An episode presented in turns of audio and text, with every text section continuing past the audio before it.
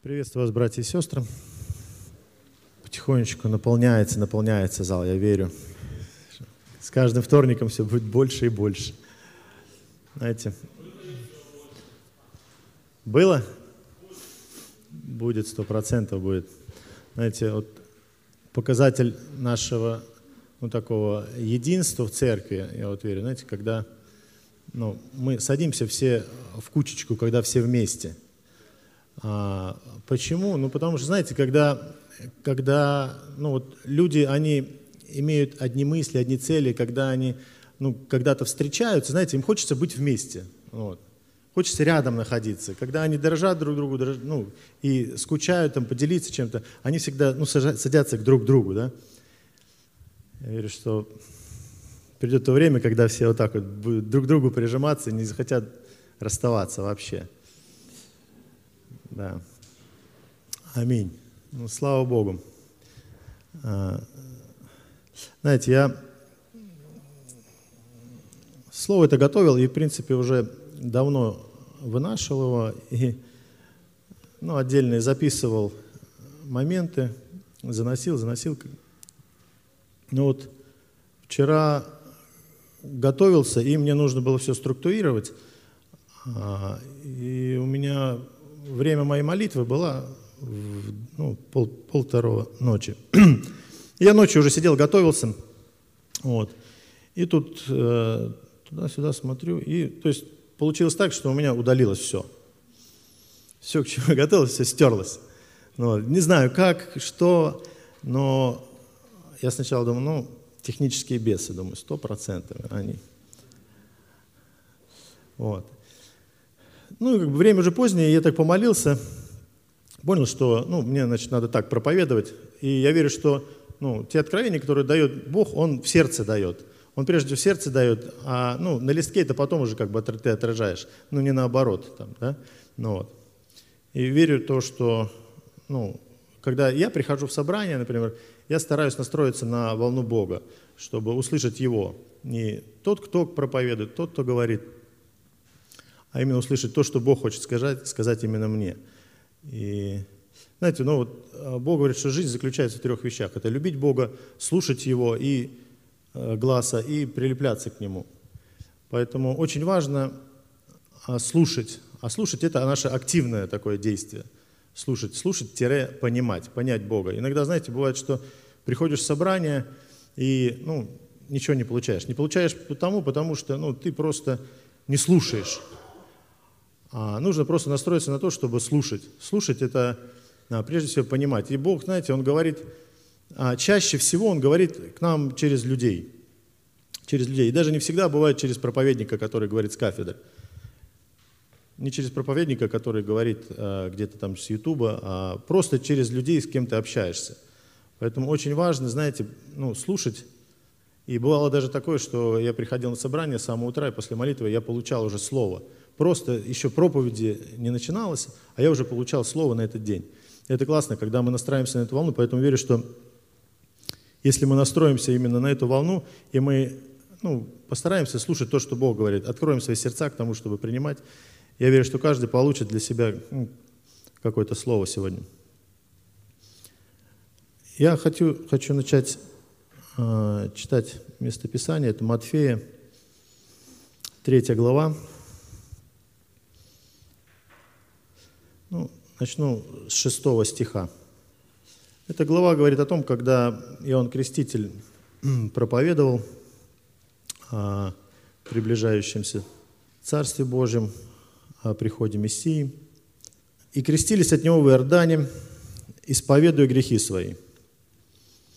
Увидев же Иоанн многих фарисеев и садукеев, идущих к Нему креститься, сказал им – порождение ехидны. Кто внушил вам бежать от будущего гнева? Здесь как бы а, Иоанн Креститель, он рисует образ а, того Мессии, который должен был прийти. Да, если вот так вот ну, вникнуть, то, то, о чем он говорит. Я хочу как бы донести, ну, как вам сказать, то есть Иоанн Креститель в то время находился а, в той атмосфере Израиля, где, ну, ну, как бы общепринятым было считать Мессию, что он ну, определенные какие-то образы на него накладывали, что он был, должен быть таким, таким, да. И он как бы, я думаю, исходя из этих пониманий, также а, проповедовал и говорил, что вот он, увидев же Иоанн многих фарисеев и садукеев, идущих к нему креститься, сказал им, порождение ехидны, кто вам внушил бежать от будущего гнева?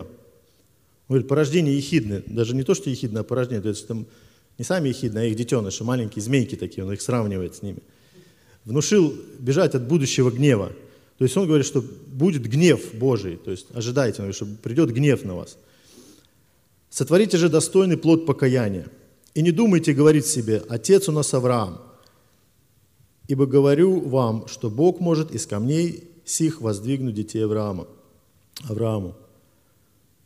Общаясь с фарисеями, садукеями, он, ну, я так полагаю, что там были рядом камни, он и на них показывал, вот я, говорит, из этих камней, он их сравнивает с этими камнями. Это как образ э, ну, мертвых духом, холодных, черствых людей. Он этих а, фарисеев сравнивает с этими камнями. Уже и секира при корне дерев лежит. Всякое дерево, не приносящее доброго плода, срубают и бросают в огонь. Я крещу вас в воде покаяния, но идущий за мной сильнее меня, и недостоин понести обувь. Я недостоин понести обувь его. Он будет крестить вас Духом Святым и огнем – вы знаете, кто носил обувь в то время? Носили рабы. Они носили обувь своих хозяев, они завязывали им ремни. Там в другом месте Писания говорит, что я не достоин даже завязать ремни на сандалях. То есть это удел был рабов. Он говорит, я даже не достоин этого раба, который будет обувь его носить. И дальше он говорит, он будет вас крестить духом и святым и огнем. То есть огонь, который будет пожирать, ну, то нечистое, да, что-то будет пожирать, или тех нечестивцев. Лопата его в руке его, и он очистит гумно свое и соберет пшеницу свою в житницу, а солому сожжет огнем неугасимым. Он сравнивает э, грядущего Мессия с гумно. Гумно э, – это как молотильня, да? Где молотят пшеницу. Он говорит, что... Да, то есть, ну, он сравнивает, что пройдет такая молодьба, да, и он будет отделять. То есть это такой, как бы, он сравнивает от этого Мессию, что это будет э, такая кара. Дальше. Тогда приходит Иисус из Галилеи на Иордан к Иоанну креститься от него. Иоанн же удерживал его и говорил, «Мне надо бы накреститься от тебя, и ты ли приходишь ко мне?» Представьте себе Иоанна, да, ну, то есть они ожидали прихода царя властного такого, который придет, будет, ну, там, с властью такой. И тот, он приходит к Иоанну Крестителю и, ну, крестится к нему, да. Ну, по меньшей мере у него было, наверное, какое-то, ну, недопонимание. Я думаю, что как это, как это может такое, да? Ну, я думаю, что он себе даже не мог представить себе такого, что этот Мессия придет, и у него будет креститься. Он говорит, надо мне, мне у тебя креститься. Но Иисус сказал ему в ответ, «Оставь теперь, ибо так надлежит нам исполнить всякую правду». Тогда и он допускает его. Этот стих еще можно в современном прочитать переводе.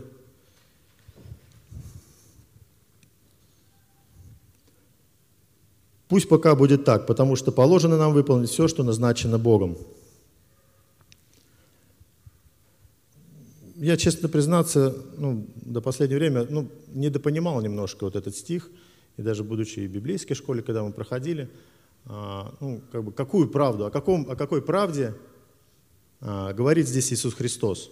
Какую правду нужно исполнить? Ну, как бы, зачем Иисусу Христу а, креститься? Он, ну, мы знаем, что Он не совершил никакого греха. Зачем это нужно было сделать? Давайте мы прочитаем параллельный стих, после которого нам немножко станет понятно, о чем и о какой правде здесь говорил Иисус Христос. Иоанна 13 глава, 6 стих. Ну, даже с 5 можно начать. Затем он налил в тазы воды и начал омывать ноги своим ученикам и вытирать их полотенцем, которым был под поясом. Так он дошел до Симона Петра. Петр сказал ему, «Тебе ли, Господи, омывать мне ноги?» Иисус ответил ему, Сейчас ты не понимаешь, что я делаю, но позже поймешь. Петр сказал, никогда ты не будешь омывать мне ноги. Иисус ответил ему, если я не омою их, ты не будешь одним из тех, кто принадлежит мне. Понимаете, да? Он, Иисус Христос, Он принял образ раба. Он показал ему, какой а, на самом деле, ну это даже трудно описать. Смотрите, Иоанн говорит, что я недостоин развязать ему сандали, недостоин понести его обувь. Иисус говорит, что я еще ниже тебя, да? он еще ниже опустился. Он показал свое сердце, но показал свое сердце слуги. Он показал, что я пришел служить, я стал рабом, принял образ раба. В этом заключается истина, в этом заключается правда Его. В этом заключается воля Божья – чтобы а, он показал нам пример образа, как, какой, какими мы должны быть. Сердце слуги. Тогда Иоанн допускает его. И крестившись, Иисус тотчас вышел из воды. И все отверзлись ему небеса, и увидел Иоанн Духа Божия, который сходил, как голубь, и не спускался на него. И се глаз с небес глаголящий – «Сей Сын мой возлюбленный, в котором мое благоволение». Я когда это читал стих, я понял, ну, такое для себя откровение получил. Когда Иисус Христос принял образ раба, после этого Бог на него обращается. «Ты есть Сын мой возлюбленный, в котором мое благоволение». Могу ли я сегодня сказать, что я сын Бога, если я ему не служу? Ну, каждый себе задайте вопрос, да. Я считаю, что всякий человек, когда встречается с Богом, когда он принимает его сердце, это состояние его сердца становится. Слуга это не какая, а, служение это не какая-то обязанность, не какое-то то, что тебя просит выполнить, ты выполняешь. Слуга это состояние твоего сердца. Именно после этого, когда человек получает это откровение, что я хочу служить Богу, только тогда Бог к нему обращается и говорит, ты сын мой возлюбленный, тебе мое благоволение. Иисус принимает образ раба. И дальше, знаете, здесь идет четвертая глава, но я думаю, что правильнее бы здесь не разделять, конечно же. Здесь идет дальше как продолжение. Тогда Иисус возведен был а, духом в пустыню для искушения от дьявола. И мы знаем, что а, дьявол его искушал в пустыне. И это как образ того, как а, евреи выходили из Египта. Это образ крещение Иисуса Христа, потом они 40 лет по пустыне, они также, и Иисус показал, что я такие же искушения принял. Он говорит, я такой же, как и вы. Он опустился на уровень их, дал понять, что моя власть не заключается а, в господстве над вами. Моя власть заключается в том, что я пришел служить вам. Я такой же, как вы. Он опустился на их уровень. Мы знаем, что он был также э, искушаем и голодом, искушаем и гордостью. И дьявол особенно его довел на то, ну ты же царь, прояви власть свою, да? До конца ему говорит, покажи свою власть. Вот, давай, ты же, ты же можешь превратить камни в эти, э, в хлеба. Давайте еще откроем. Иоанна 12, 26. Знаете, когда э, ну, нас рукополагали на диаконство – я стал немножко размышлять, думаю, что такое диакон. Ну, мы все знаем, что э, диакон с греческого языка – это слуга. Слуга. Вот. И Иоанна 20, 12, 26, я хочу зачитать этот стих, только слуга мы оставим в, в том виде, в греческом, как оно звучит на греческом – Иисус сказал мне, Иисус сказал, кто мне деканит, то есть служит, я оставил в том же, как оно звучит э, в греческом языке, да, диаконит, мне да последует. И где я, там и диакон мой будет. И кто мне диаконит, того почтит Отец мой. Ну, я думаю, что у нас как минимум, по-моему, 39 диаконов, если так посчитать, да? Ну, кто служит, да? Примерно так. Но по сути, тот, кто служит Богу, тот, ну, диакон, да, я, конечно же, верю больше в том, что через рукоположение мы, э, ну, мы приобретаем силу идти дальше, еще больше служить Богу. Но каждый, по сути, по своей, тот, кто служит Богу искренне, тот уже, ну, Библия так говорит, что он на уровне диакона становится. Также Матфея 20, 26. Иисус сказал, кто хочет между вами быть большим, да будет вам кем? Диаконом.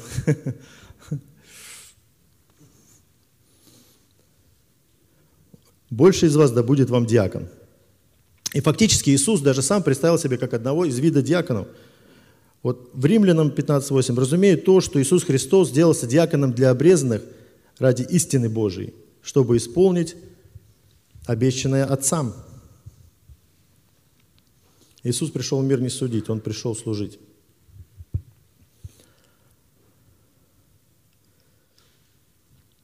Еще один стих давайте прочитаем. Лука, 7 глава, с 36 стиха. Это история о том, как про грешницу, вы, наверное, все знаете, когда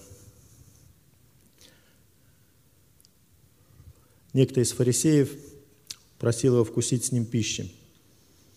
И он, войдя в дом фарисея, возлег. И вот женщина того города, которая была грешница, узнав, что он возлежит в доме фарисея, принесла алавастровый сосуд с миром. И, став позади у ног палача, у ног его и плача, начала обливать ноги его слезами и оттирать волосы с головы своей. И целовала ноги его, и мазала миром.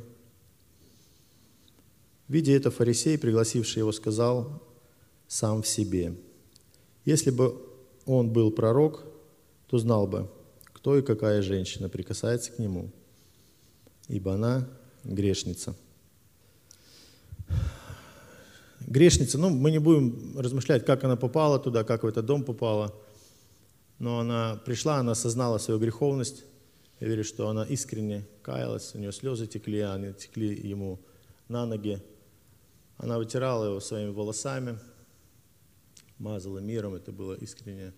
Я верю, что было покаяние, и она служила ему, она мазала его своим маслом.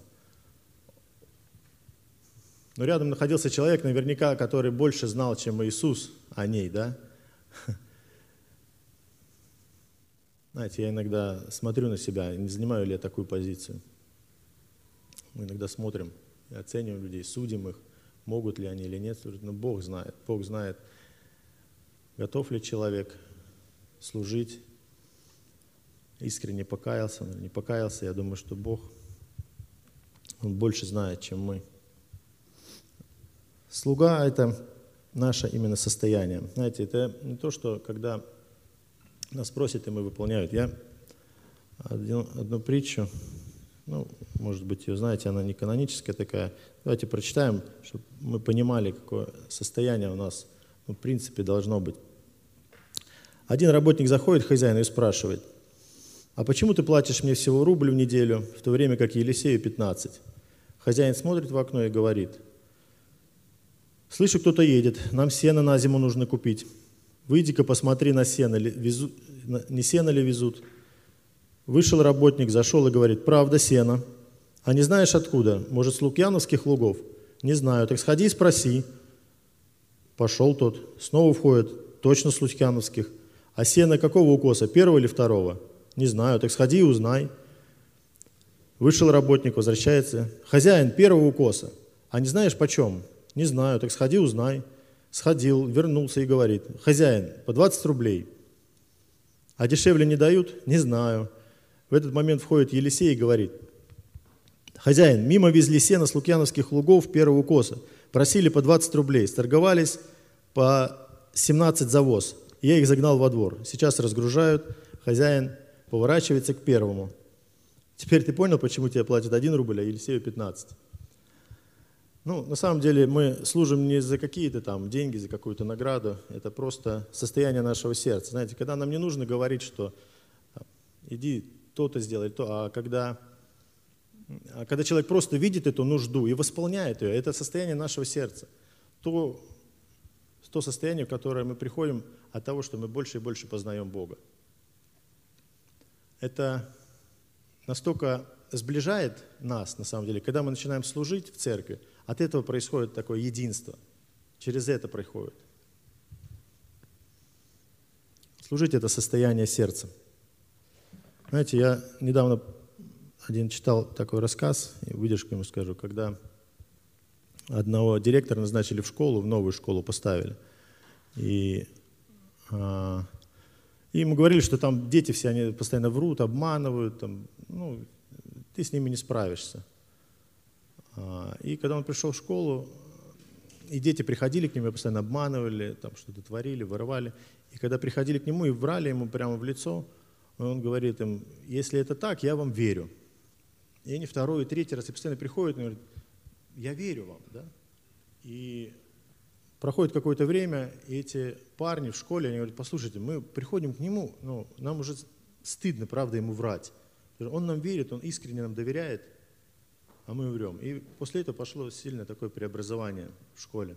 Поэтому служение, оно прежде всего, оно должно основываться на любви.